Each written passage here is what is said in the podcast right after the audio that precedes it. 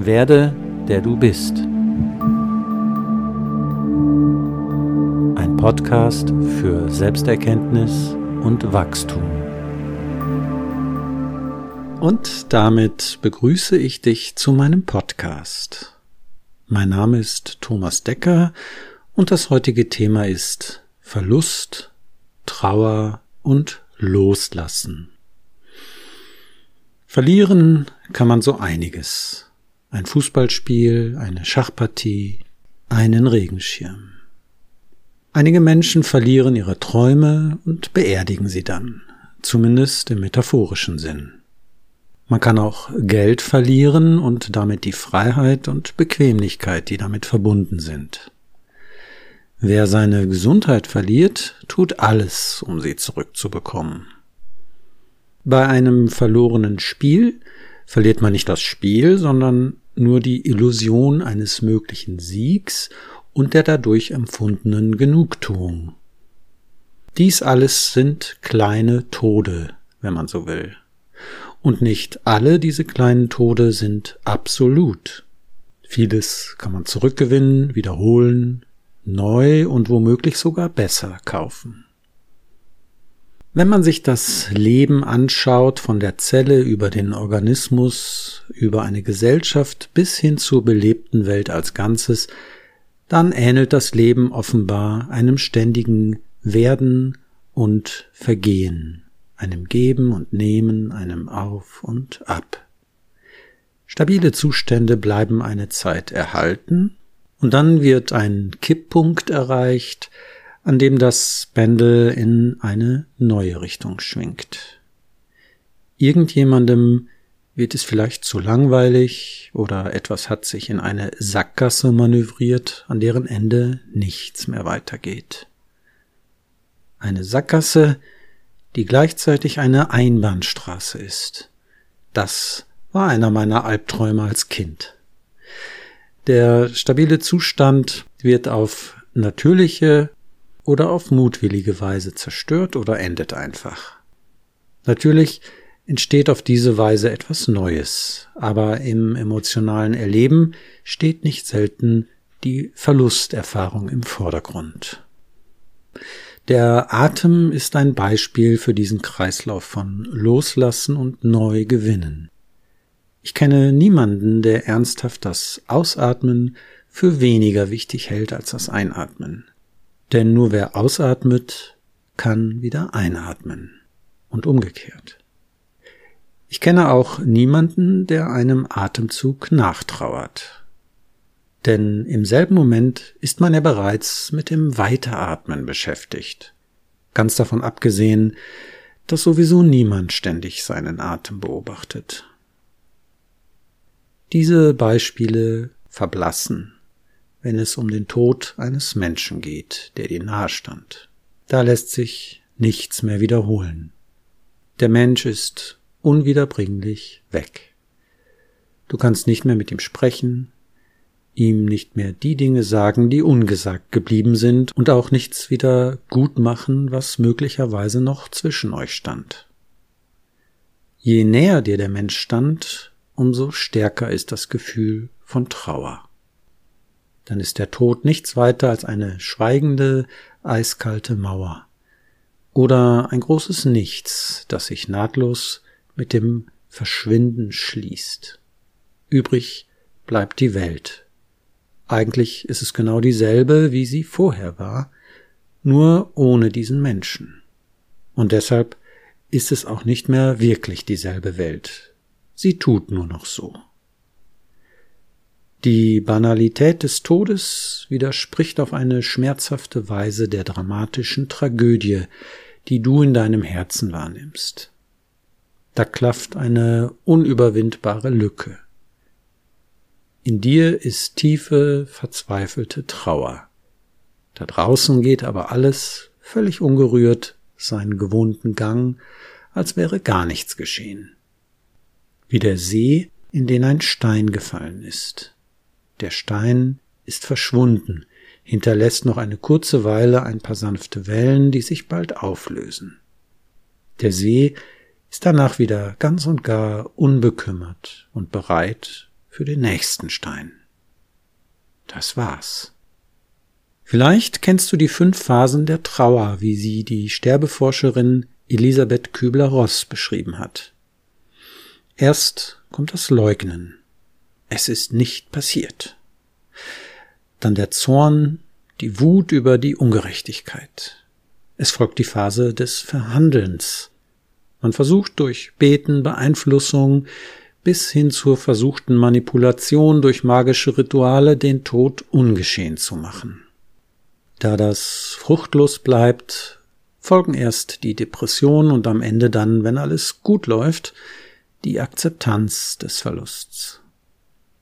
Diese Phasen verlaufen natürlich nicht so schön linear hintereinander ab, wie es klingt, sondern kommen in Wellen und in sich wiederholenden Zyklen. Vielleicht kennst du das Gefühl beim Aufwachen, dass du nicht aus einem Albtraum erwachst, sondern dass du in den Albtraum hinein aufwachst. Es ist brutal, anders kann man es kaum nennen. Ich frage mich, wie man tatsächlich das Inakzeptable akzeptieren kann. Der Tod ist, als würde man in die Sonne schauen. Man kann nämlich gar nicht hineinschauen, es ist einfach zu viel. Irwin Dialom schreibt in seinem Buch In die Sonne schauen, auf eine hervorragende Weise darüber. Ich empfehle dieses Buch gern, obwohl ich den Tod anders als Jalom verstehe. Er meint, dass mit dem Sterben alles aus ist.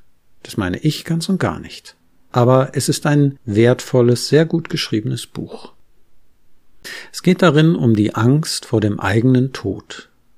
Im Zusammenhang mit Tod, Verlust und Trauer verdient der eigene Tod auch betrachtet zu werden. Zum Ende des Lebens oder auch schon lange vorher gibt es bereits Verluste und die vielen kleinen Tode, die wir an unserem eigenen Körper beobachten. Manches, das einem älter werdenden Menschen vor ein paar Jahren noch leicht von der Hand ging, ist plötzlich nur noch mit Mühe zu schaffen. Nach und nach verschlechtert sich das Hören und Sehen. Hörgeräte und Brillen können das nur noch in unzureichender Weise ausgleichen. Vielleicht wird es schwieriger mit dem Gehen oder mit dem Gedächtnis. Es scheint, als würde der Körper sich immer mehr von der Welt zurückziehen. Selbstverständlich kann man auch das Glück haben, in bester Gesundheit zu altern. Dennoch lassen sich gewisse Veränderungen nicht ganz aufhalten dann wird es immer wichtiger, dass man innere Schätze angehäuft hat, die niemals verloren gehen können. Am Ende wirst du nämlich die ganze Welt verlieren. Dann bist du der Stein, der in den See fällt. Alle Menschen, alles, was du an materiellen Werten und Gegenständen angesammelt hast, lässt du zurück. Du wirst nicht mehr miterleben, wie es weitergeht, wie sich die Menschen, die dir jetzt viel bedeuten, entwickeln und ihr Leben gestalten. Das Thema dieser Woche ist etwas trübe, das gebe ich zu, aber ich denke, dass es für das Leben wichtig ist, irgendwann eine innere Haltung zu entwickeln, die du dem Tod gegenüber einnimmst. Es kann ein tröstlicher Gedanke sein, dass das Leben niemals aufhört und dass im Tod nur der Körper stirbt, während die Seele oder der, der du in deinem Innersten bist, unzerstörbar am Leben bleibt. Aber für nicht wenige ist es auch ein tröstlicher Gedanke, dass mit dem Tod einfach das Licht ausgeht und die Existenz aufhört. In beiden Fällen steht das Leben im Mittelpunkt der Betrachtung. In der einen, weil es ewig ist und alle Handlungen und Worte weiterhin Ursachen sind, zum Beispiel im Sinne des Karma, und weil du Lernerfahrungen, die du jetzt machst, nicht noch einmal machen musst. Im anderen ist das Leben zentral, denn wenn es so vergänglich ist, gewinnt es an Bedeutung, was du damit anstellst. Du hast nämlich nur diese eine Chance, etwas Gutes damit zu bewirken. Ich denke, dass es kostbar ist, sich mit der Vergänglichkeit anzufreunden. Egal, ob nur der Körper stirbt oder du am Ende gänzlich verschwindest. Sich der Vergänglichkeit bewusst zu sein und die Fähigkeit des Loslassens sind es, die das Leben und jeden einzelnen Atemzug wertvoll machen können. Menschen, die die Endlichkeit des Körpers ignorieren und niemals versuchen, in die Sonne zu schauen, tun so, als würden sie ewig leben. Um es mit einer modernen Worthülse zu benennen, sie leben nachhaltig und planen entsprechend. Ich stelle die These auf, und die ist wahrscheinlich nicht so neu, dass wer nicht zu sterben versteht, auch nicht zu leben versteht.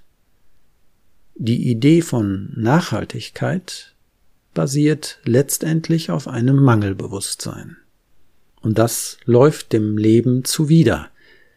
Das Leben ist auf Fülle und Verschwendung ausgelegt. Wer den Tod und die Vergänglichkeit negiert und sich auf ein ewiges Leben auf der Erde einrichtet, der stößt zwangsläufig auf die Endlichkeit gewisser nicht nachwachsender Ressourcen. Ich komme noch einmal auf den Tod zurück. Wer trauert und dabei versehentlich die gesellschaftlich akzeptierte Frist überschreitet, wird früher oder später von wohlmeinenden Freunden darauf hingewiesen, dass es jetzt langsam an der Zeit wäre, den Menschen, den man verloren hat, loszulassen. Und ich sage es ganz ehrlich, das ist eine unverschämte und vollständig empathielose Forderung. Falls du einen Menschen verloren hast und um ihn trauerst, lasse ihn niemals los. Trauer ist in meinen Augen eine Form, in der sich Liebe ausdrückt. Jemanden loszulassen, der gestorben ist, ist so, als würde er ein zweites Mal sterben. So geht es auf keinen Fall. Und nur nebenbei bemerkt, es kann auch sein, dass es sich um eine andere Form des Verlustes handelt. Man kann Menschen auch verlieren, weil eine Trennung stattgefunden hat. Dann ist der Mensch der Vergangenheit nicht mehr da. Es ist dann sozusagen ein kleiner Tod. Aber auch da darf man mit vollem Recht trauern. Du kannst drei Dinge tun. Das erste ist, falls du in der Phase des Negierens, des Zorns oder des Verhandelns stecken geblieben bist, dann kannst du diesen Widerstand loslassen, aber nicht den Verstorbenen. Und das geht auf die folgende Weise. Das zweite ist nämlich, gib dem anderen ein liebevolles Zuhause in dir, in deinen Gedanken, in deinen Erinnerungen. Bleibe im Gespräch mit dem Menschen, den du verloren hast, und frage dich, was würde er jetzt sagen? Was würde sie jetzt tun? Und dann vergegenwärtige dir noch einmal seine ganze Art, dieses Spezielle, das ihn ausgemacht hat. Du kannst den Widerstand nach und nach loslassen, aber niemals den Menschen. Bleibe mit ihm in Verbindung. Und das geht manchmal sogar besser als vor dem Verlust. Und das Dritte ist, mache dich ganz allgemein mit der Vergänglichkeit vertraut. Alles in dieser Welt ist nur vorübergehend. Jeder Frühling, jeder Atemzug, jede Blüte kommt und vergeht wieder. Vom Verstand her weißt du das natürlich, aber erst wenn du damit vertraut bist, in deinem Innersten, kannst du zu einer Tiefe kommen, die das Leben so richtig lebendig sein lässt. Beginne damit, das Leben in dieser physischen Realität als einen Prozess zu betrachten und nicht so sehr als etwas Statisches, sondern eher als eine Reise, die für dich veranstaltet wird. Auch die Verluste, die Schmerzen, die Ängste und die Unbequemlichkeiten geschehen für dich. Einen schönen Ausblick, eine liebevolle Umarmung und einen wohlschmeckenden Wein kann jeder Trottel genießen. Aber nur ein Meister kann auch das Inakzeptable akzeptieren und als etwas Wertvolles in sein Leben integrieren. Deshalb möchte ich dich einladen, mit mir zu meditieren. Es ist eine ganz einfache Sache, die auf den ersten Blick nicht sehr einladend klingt, aber sie wird deine Lebendigkeit und deine Freiheit sehr verstärken. Es ist die Meditation über die Vergänglichkeit. Bevor ich dir die kurze Anleitung gebe, möchte ich mich jetzt schon verabschieden und die Episode so ausklingen lassen, dass du ohne weitere Führung weitermachen kannst, solange du möchtest. Also sage ich schon jetzt, bis zum nächsten Mal. Und hier die kleine Anleitung. Nimm zunächst eine aufrechte körperliche Haltung ein. Am besten im Sitzen oder Stehen. Der Rücken sollte gerade und stabil sein, ohne dass du dich irgendwo anlehnst, soweit das körperlich möglich ist. Lege die Hände in den Schoß oder auf die Oberschenkel oder lasse sie entspannt neben dem Körper hängen, falls du stehst. Die Augen bleiben ein Spaltbreit geöffnet und ruhen entspannt auf dem Boden vor dir, ohne ihn zu betrachten. Beginne damit, dir deinen Körper ganz bewusst zu machen. Versuche in dieser Haltung des Körpers so entspannt wie möglich zu sein und löse die eine oder andere Anspannung noch. Nun richte deine Aufmerksamkeit auf den Atem und beobachte ihn, ohne ihn bewusst zu verändern. Werde innerlich still, während du den Atem weiter beobachtest. Manchen Menschen ist die Beobachtung des Atems unangenehm. Wenn das bei dir der Fall ist, richte deine Aufmerksamkeit auf die Geräusche und lausche aber vermeide es, dir zu den Geräuschen Geschichten auszudenken. Werde nun noch stiller. Du kannst deine Gedanken vermutlich nicht ganz zum Schweigen bringen. Es muss nicht perfekt sein. Halte dich nicht mit Perfektionismus auf. Still heißt, dass von dir keine Aktion mehr ausgeht. Du greifst nicht mehr ein in den Lauf der Dinge, sondern lässt alles geschehen, wie es ist. Still werden heißt, den Widerstand oder deinen Tatendrang nach und nach verebben zu lassen. Dann mache dir diese eine Sache bewusst, nämlich, dass jeder Atemzug oder jedes Geräusch einen Anfang hat und ein Ende. Es wird nie wieder dasselbe sein. Jedes Vorkommnis ist einzigartig und geht unwiederbringlich verloren. Und dann kommt wieder ein neuer Atemzug, ein neues Geräusch. Jedes Ereignis ist frisch und ganz neu. Und dann ist es schnell vergangen und kommt niemals wieder. Vielleicht ähnlich, aber nie wieder dasselbe. Mache dir das Wechselspiel vom Werden und Vergehen bewusst. Mache dir auch bewusst, dass dies für dich gilt und für die ganze Welt. Es ist alles nur ein Prozess mit einem Anfang und einem Ende. Und am Ende kehrt nie wieder etwas zurück. Es ergibt keinen Sinn, ein Hundebellen, ein Hupen oder ein Vogelzwitschern festzuhalten. Es ergibt keinen Sinn, einen Atemzug festzuhalten. Führe diese Meditation so lange durch, wie du magst. Diese Aufzeichnung endet hier. Also halte nichts fest und lasse das Leben durch dich hindurchfließen. Alles geschieht für dich. Alles.